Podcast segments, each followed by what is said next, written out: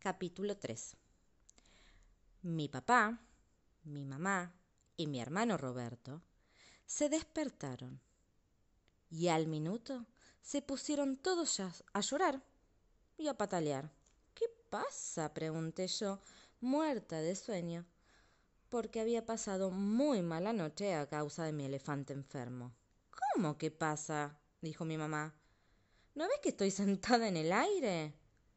Abrí bien los ojos y fui a verla. Era cierto. Mamá estaba sentada en el aire porque no tenía silla. ¿Y yo? gritó mi papá. ¿Te parece lindo hacerme dormir parado en el rincón?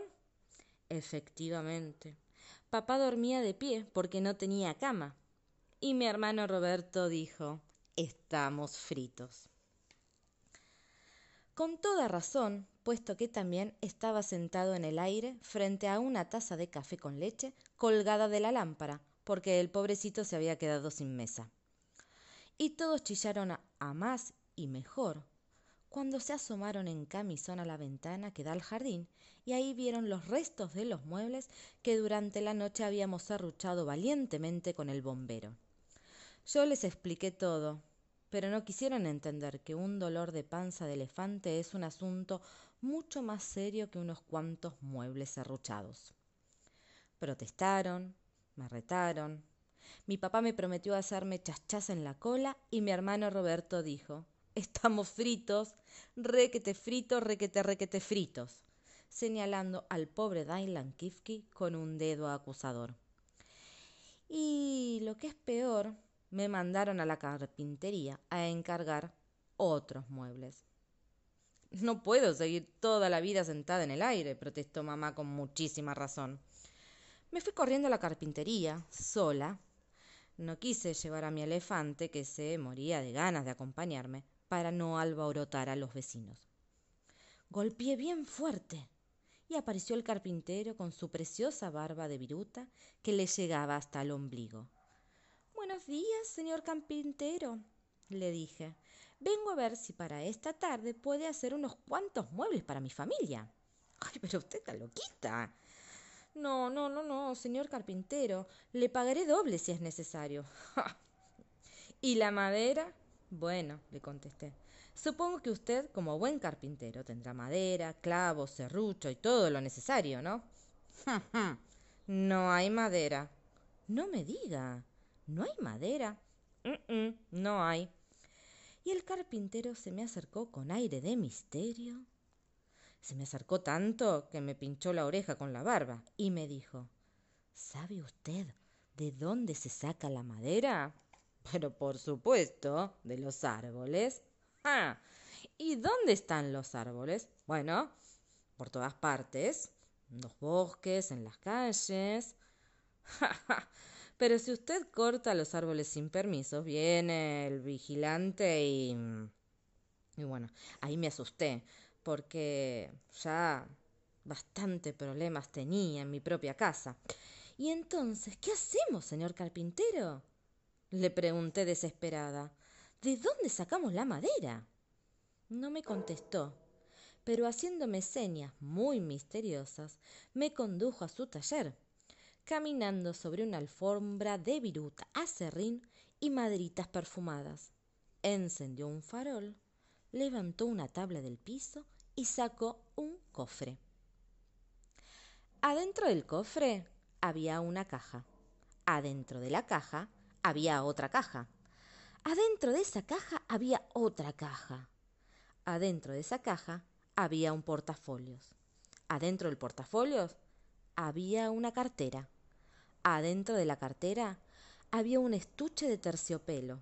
Adentro del estuche de terciopelo había un monedero.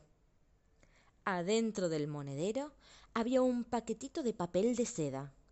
Adentro del paquetito de papel de seda había un poroto. El carpintero lo lustró un poquito con la manga y me lo dio. ¿Qué hago yo con este poroto, señor carpintero? Le pregunté y ya estaba pensando que se había vuelto loco. ¿Cómo? ¿Lo siembra? Lo siembro. ¿Y para qué? ¿Se puede saber? ¿Cómo para qué? Del poroto saldrá un brote y del brote una ramita. De la rama saldrá un tronco y del tronco un arbolito. Y allá arriba, muy arriba, muy arriba, cantarán los pajaritos. Pero, señor carpintero, le dije preocupada, cuando el árbol crezca y ya tenga pajaritos, nos va a dar lástima cortarlo para hacer madera. Además, mamá ya va a estar aburrida de sentarse en el aire. ¿Qué le vamos a hacer? dijo el carpintero.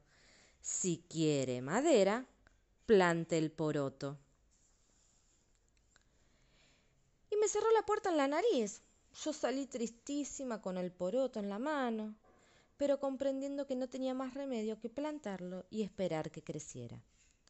Cuando llegué a casa, mi familia me acosó a preguntas. Bueno, bueno, bueno. Tengan un poco de paciencia, no se pueden hacer muebles de la noche a la mañana, esperen un poquitito. Y me fui al jardín a plantar mi poroto, mientras todos se quedaban sentaditos en el aire, con un mal humor. Dailan Kifki me ayudó a sembrarlo, apisionando la tierra con sus patotas de aplanadora. Una vez bien sembrado, nos sentamos en el pasto a esperar que creciera. Yo me hacía la distraída y no, no miraba mucho, porque sé que si uno lo mira así mucho, tarda más en crecer.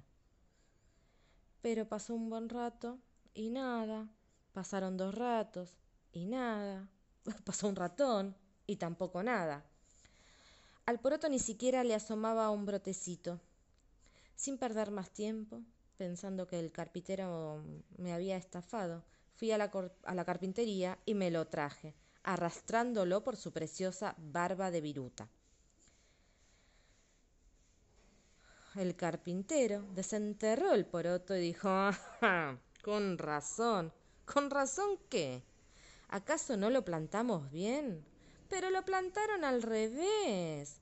¿No ven que está creciendo para abajo? Y sí, vimos que efectivamente el poroto estaba al revés. Ya le había brotado una larga barba verde, pero para abajo. El carpintero lo sembró al derecho. Dailan Kifki volvió a apisionar la tierra con su patota y le encargué que lo vigilara durante un rato. Después fui a explicarle a mi mamá que conseguir madera para hacer muebles no es asunto tan sencillo. Mi mamá seguía sentada en el aire. Pobre mamá.